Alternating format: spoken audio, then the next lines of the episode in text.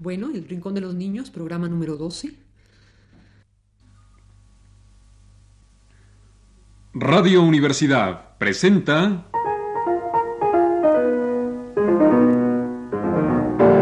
El Rincón de los Niños, un programa de Rocío Sanz.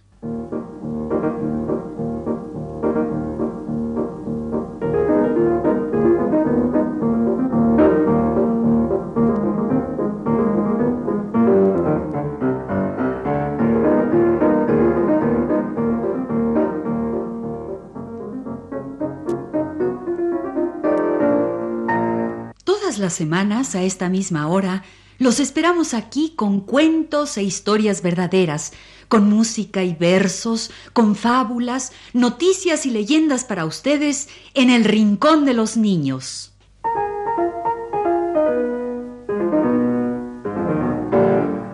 Hola a todos. Aquí estamos de nuevo con ustedes. Y hoy les vamos a presentar a varios personajes de unos cuentos muy bonitos. Los cuentos de mi tía Panchita. Ya les hemos contado algunos de estos cuentos, pero hoy les vamos a presentar a un personaje muy especial que aparece en muchos de los cuentos de mi tía Panchita.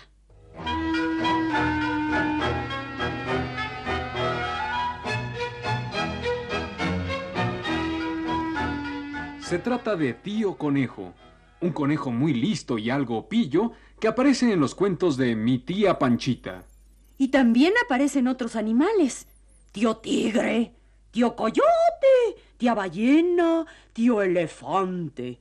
Todos son más grandotes que tío conejo, pero tío conejo siempre se sale con la suya. Para ustedes uno de los cuentos de mi tía Panchita, de la escritora Carmen Lira. De cómo tío conejo les jugó sucio a tía ballena y a tío elefante.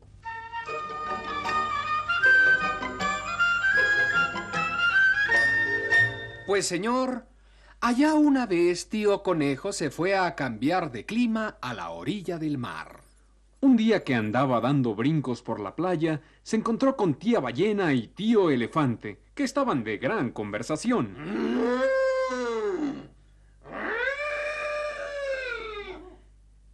Tío conejo se escondió entre unos matorrales y paró la oreja a ver qué estaban diciendo.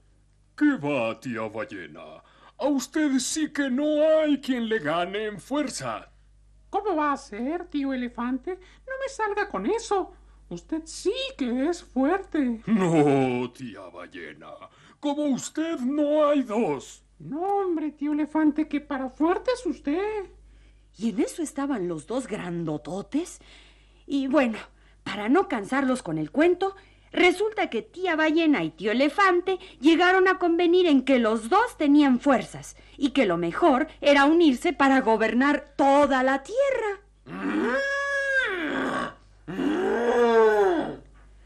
A tío conejo no le hizo nada de gracia que tía ballena y tío elefante quisieran gobernar la tierra y se puso a pensar. Lo que soy yo les voy a dar una buena chamarreada a ese par de monumentos. ¡Ay! La enredada que les voy a dar. Y no fue cuento, sino que enseguida se puso en funcia.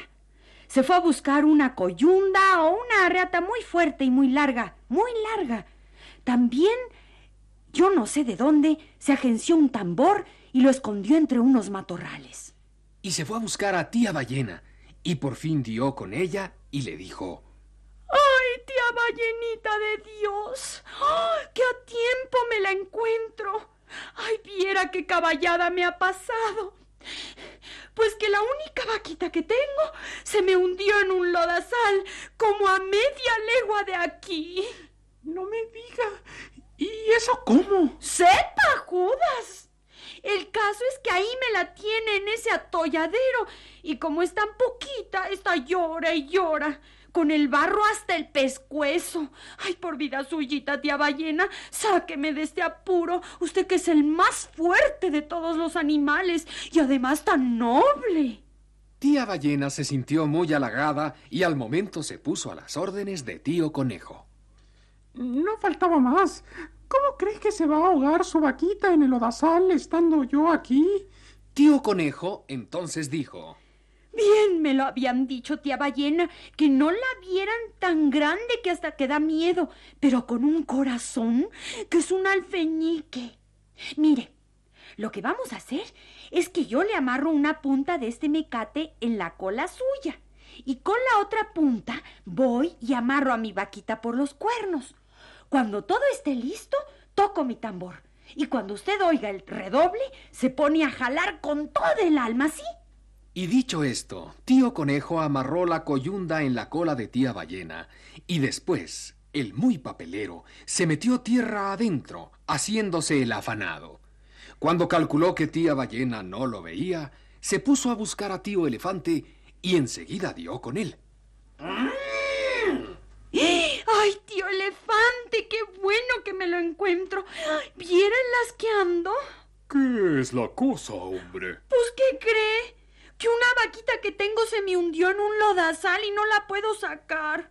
Ay, usted, tío elefante, que es tan noble y fuerte, ¿por qué no me hace el favor y me ayuda? Tío Elefante, muy halagado con el piropo, le dijo que sí, y enseguida tío Conejo procedió a explicarle su plan. Pues mire lo que vamos a hacer. Yo le amarro una punta de este mecate en la trompa y con la otra punta voy y amarro a mi vaquita por los cuernos. Cuando todo esté listo, toco mi tambor y cuando usted oiga el redoble, se pone a jalar con toda el alma, ¿sí? Y así lo hicieron. Tío Elefante se dejó amarrar de la trompa y tío Conejo se alejó, haciendo como que tiraba de la cuerda. Claro, de la otra punta tenía bien amarrada por la cola a tía Ballena. Cuando calculó que ninguno lo veía, buscó su tambor y empezó a redoblar.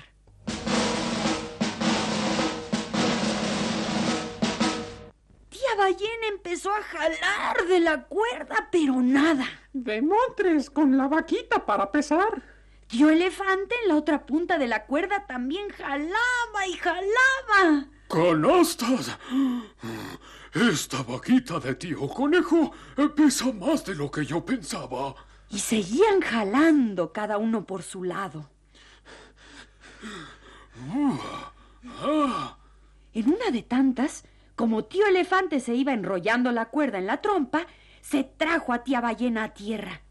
Tía ballena se calentó, se puso furiosa y se volvió a echar al agua y se fue hasta el fondo. Y ahí va tío elefante patas arriba hasta la playa del tirón que le dio. Tío elefante se puso furioso. Dio un fuerte tirón y se trajo a tía ballena a la superficie. ¿Quién es el atrevido que está jugando conmigo? ¿Quién es el tal por cual que no me respeta? Y en eso estaban jalando cada cual para su lado cuando se vieron. ¡Qué cosas se dijeron! ¡La que se armó! Tía Ballena gritaba furiosa. Ya te contaré, trompudo, labioso, poca pena. ¿No te da vergüenza? Creíste que yo me iba a dejar porque soy una pobre mujer y lo que querías era gobernar solo, ¿verdad? Sin vergüenza, abusivo. Y tío Elefante contestaba. Mm, eh, cállate, vieja bocona. Querías salir de mí para quedarte gobernando sola. Vas a ver, dientuda, animalota. Mm.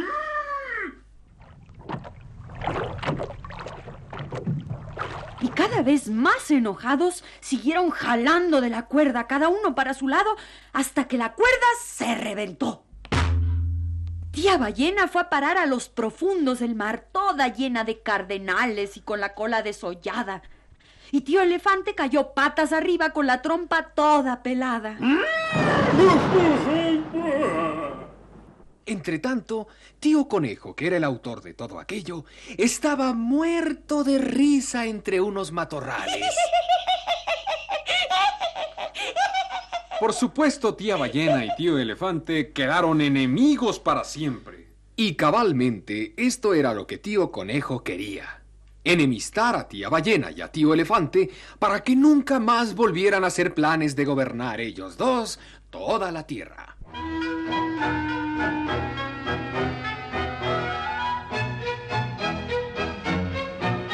Este fue uno de los cuentos de Tío Conejo de la escritora Carmen Lira.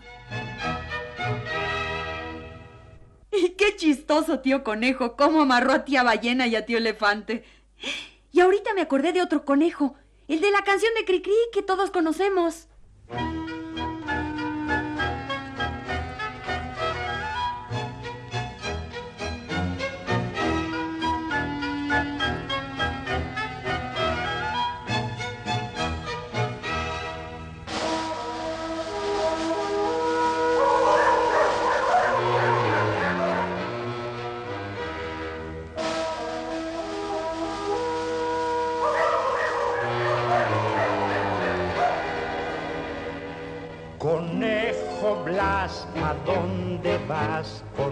Escopeta colgándote atrás? Conejo Blas, ven por aquí, pues un favorcito te voy a pedir.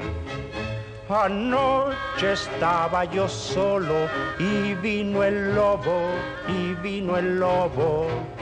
Me dijo dándome un grito, a que me como tu borreguito.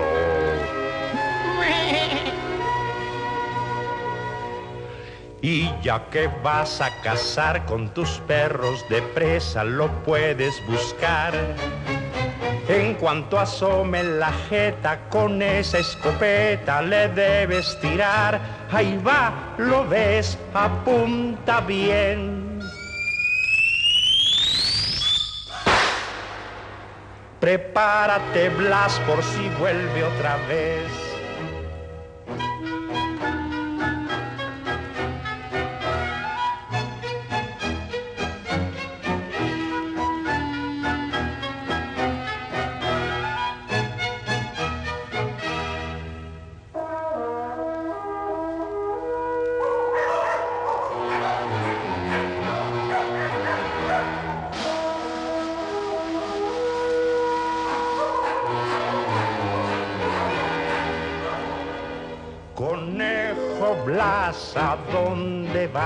Con esa escopeta colgándote atrás? Conejo Blas, ven por aquí, pues un favorcito te voy a pedir. Anoche estaba yo solo y vino el lobo, y vino el lobo. Me dijo, dándome un grito, a que me como tu borreguito.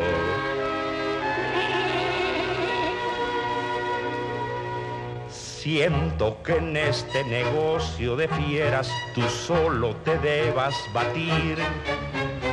La carabina de Ambrosio que tengo en mi casa no quiere servir, mas ten valor y si lo ves.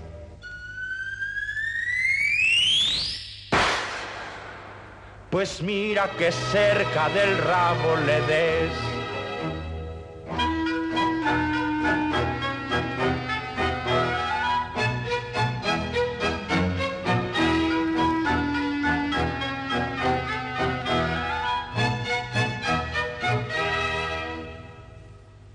Y ahora pasemos a la segunda parte de nuestro programa, con el Capitán Cosmar y los objetos voladores.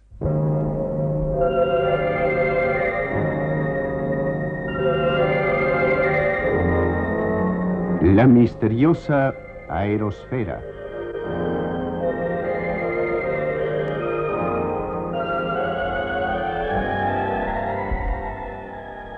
Una serie de charlas del Servicio Internacional de Radio Canadá con las que el capitán Cosmar trata de explicar algunos de los misterios de la atmósfera que envuelve nuestro planeta y ciertos casos y teorías sobre los platillos volantes y otros objetos y luces no identificados que vemos algunas veces en el cielo.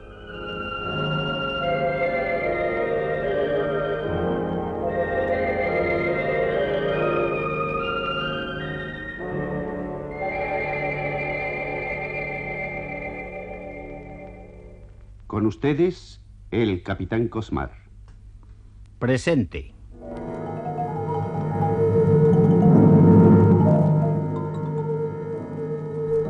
Aparte de las referencias bíblicas, algunas de las cuales citamos en la charla anterior, y además del maravilloso ramo de fuego que Colón viera caer en el mar, según consta en su diario de navegación del viaje del descubrimiento, la historia del género humano está llena de menciones de luces y apariciones celestes que la ciencia de tiempos pasados y aun de los modernos no fue capaz de explicar, haciéndose cargo de ello en algunas ocasiones la mística y la leyenda. Las sagas de la antigua Escandinavia citan, en forma poética y legendaria, el paso de esferas luminosas y lluvias de fuego.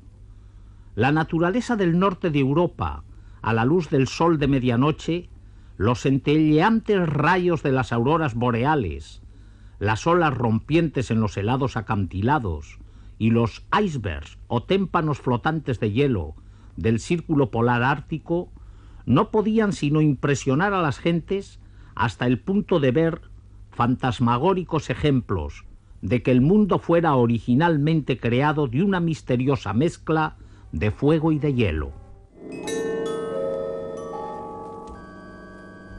Tal fue, pongo por caso, la creencia de los antiguos nórdicos. Una de sus divinidades fue el gigante Surtro, que residía en el mundo de luz y calor por donde desaparecía el sol al llegar el invierno boreal. Un mundo que el gigante defendía blandiendo una espada ardiente que continuamente lanzaba lluvias de chispas que caían con sibilante sonido sobre las aguas heladas en el fondo de los fiordos, fundiéndolas algunas veces.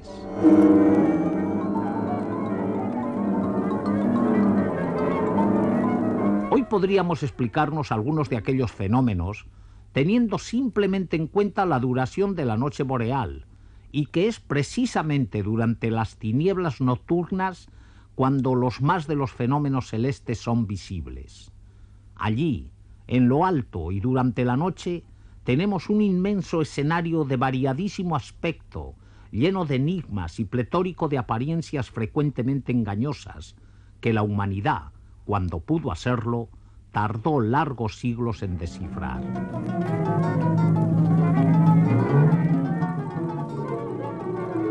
Antiguos manuscritos irlandeses contienen algunas referencias de fenómenos celestes que hoy clasificaríamos objetos volantes no identificados, ovnis. Uno de ellos, por lo menos, refiere la aparición en los cielos de Irlanda, allá a fines del siglo X de la era cristiana, de lo que dieron en llamar navíos demoníacos. Según el relato, la aparición tuvo lugar en la pequeña villa de Cloera, un domingo de mañana cuando la gente salía de la misa mayor. Con el estupor y terror consiguientes, vieron cómo caía del cielo un ancla de hierro suspendida de un cable. Una de las uñas del instrumento, en aquel caso aéreo, no marino, quedó enganchada en el arco de madera que todavía corona la puerta de aquel templo. La gente miraba atónita en la dirección del cable, y allí, en lo alto y flotando en el aire, vieron una embarcación con hombres a su bordo.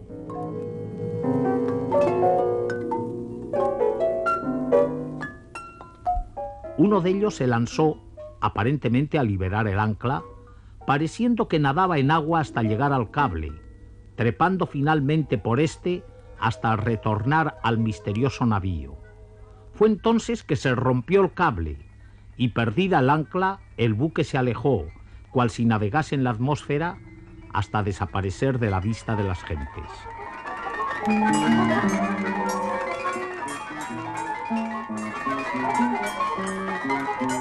Algo increíble, ¿verdad? Aunque el ancla todavía puede verse en aquella iglesia como testimonio de la singular ocurrencia. ¿Quién puede dar fe hoy día de la veracidad de tal hecho, ocurrido hace aproximadamente mil años? Incluso la presencia del ancla en aquella iglesia no puede ya servir de prueba de tal ocurrencia. Pero tampoco se puede negar que aquellas gentes vieron algo misterioso e inexplicable que estimuló en ellas fantásticas interpretaciones y supersticiones legendarias. Pero esta versión de los navíos demoníacos antiguo se parece bastante a la moderna de los vehículos espaciales, de forma de plato o de cigarro. Se parecen mucho más a los sateloides que el hombre pone en órbita de vez en cuando. ¿No es cierto?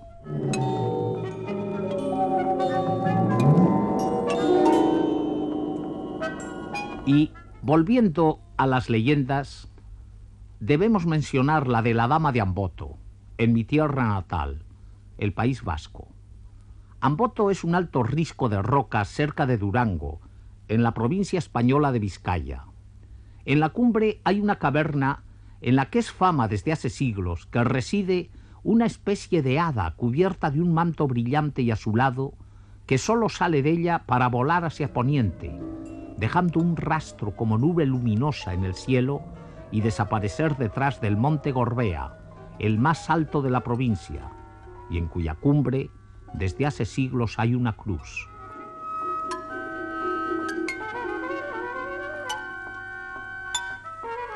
Dice la leyenda que cuando la dama se decide abandonar su refugio en la peña de Amboto, es siempre para anunciar alguna calamidad. ¿Quién lo sabe? Lo probable es que aquellos a quienes ocurre alguna desgracia cuando alguien dice haber visto volar aquella quimera espacial, lo anuncien y propaguen, mientras que los más, a quienes no ocurrió nada, ni siquiera lo mencionen.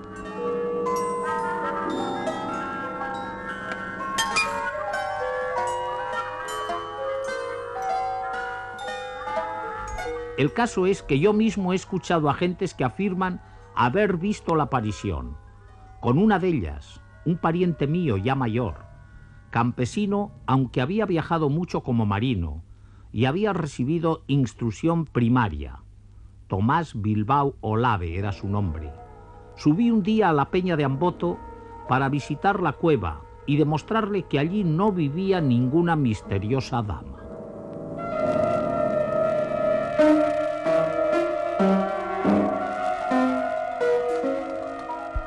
Él afirmaba haberla visto volar en pleno día algunas horas antes de que muriera su madre.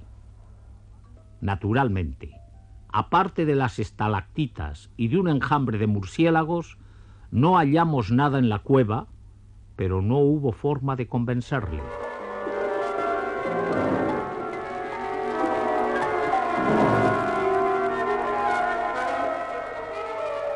La única explicación que puedo ofrecer del misterio es que aquellas montañas encierran un valle en el que, como en el de Bilbao, las lluvias son frecuentes y los cielos están cubiertos constantemente de nubes, algunas de ellas de formas y colores raros.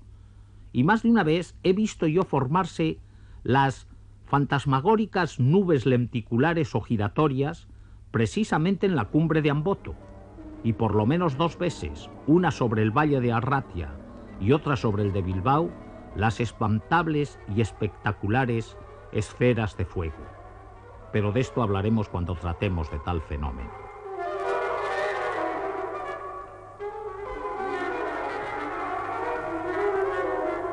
Sin embargo, nadie que yo sepa pretendió jamás beatificar las apariciones de la legendaria Dama de Amboto. Y esto, probablemente, porque los atisbos del fenómeno fueron casi siempre individuales y nunca admirados por multitudes como, por ejemplo, algunas de las manifestaciones de Nuestra Señora de Fátima. La primera de sus apariciones tuvo lugar el 13 de mayo de 1917, en las cercanías de una pequeña aldea portuguesa, Cora de Iría. Tres pastorcillos, dos niñas y un niño, regresaron de los campos refiriendo entre sollozos producidos por la emoción cómo se les había parecido sobre la copa de un roble una bellísima señora de luz.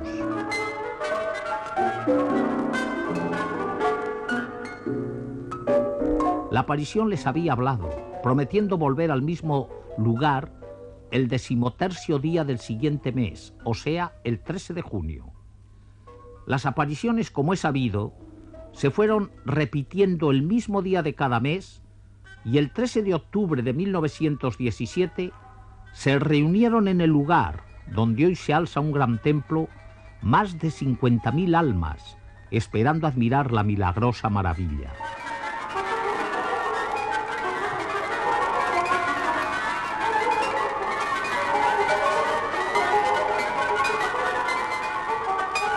Era un día lluvioso y se esperaba que la aparición tuviese lugar a mediodía. Poco antes comenzó a despejar el cielo y cuando sonaban las doce del día en el reloj del campanario de la cercana parroquia, los tres niños cayeron en éxtasis.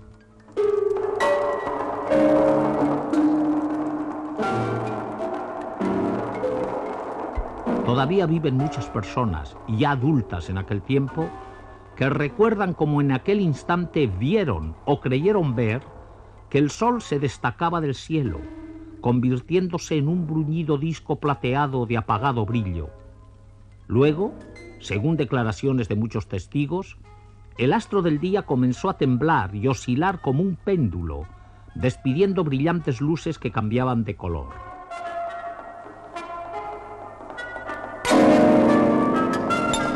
Inmediatamente pareció cual si descendiera en zigzag sobre la tierra, lo que causó tanto pasmo como terror, volviendo finalmente hacia el cielo, donde recobró su normal apariencia. Esto es, que ya no fue posible enfocar directamente los ojos en él.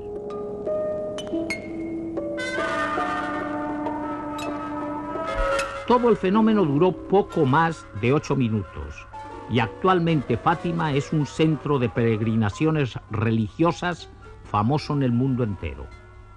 No vamos a discutir las apariciones de Nuestra Señora a los tres niños portugueses, ni las curaciones milagrosas que se sabe han ocurrido en aquel lugar, pues son estos hechos inexplicables todavía, incluso para la ciencia. Pero sí podemos decir que las mutaciones y movimientos del Sol, percibidos por una multitud emocionalmente preparada para ver maravillas, fueron en su totalidad aparentes y creados por el paso de nubes que filtraban su luz en aquel día lluvioso.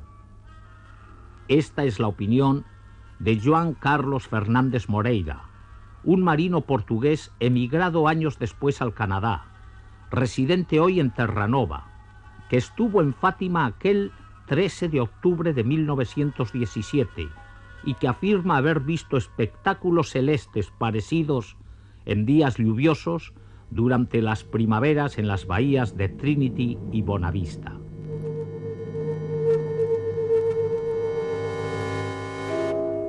No en aquellas costas, pero sí en las del Golfo de Vizcaya y en las rías de Galicia, yo también he sido testigo más de una vez de demostraciones parecidas tanto del Sol como de la Luna. En otras palabras, las denominadas visiones parelias.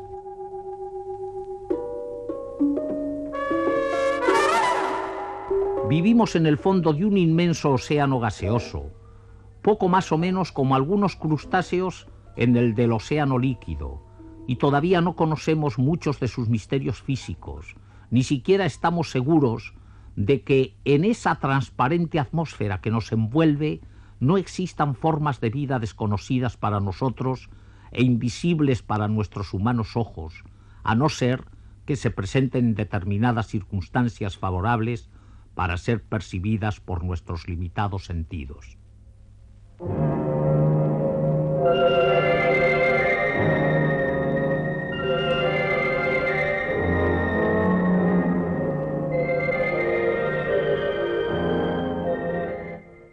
Este ha sido El Rincón de los Niños. Un programa de Rocío Sanz.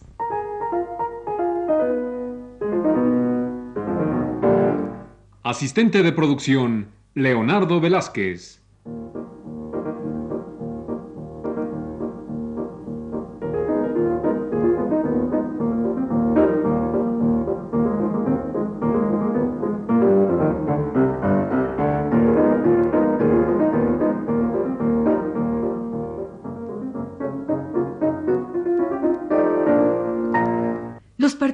En este programa les damos las gracias por su atención y los invitamos a estar con nosotros todas las semanas a esta misma hora. Realización técnica de Alfonso Moreno y las voces de Ana Ofelia Murguía, Luis Heredia y Germán Palomares Oviedo.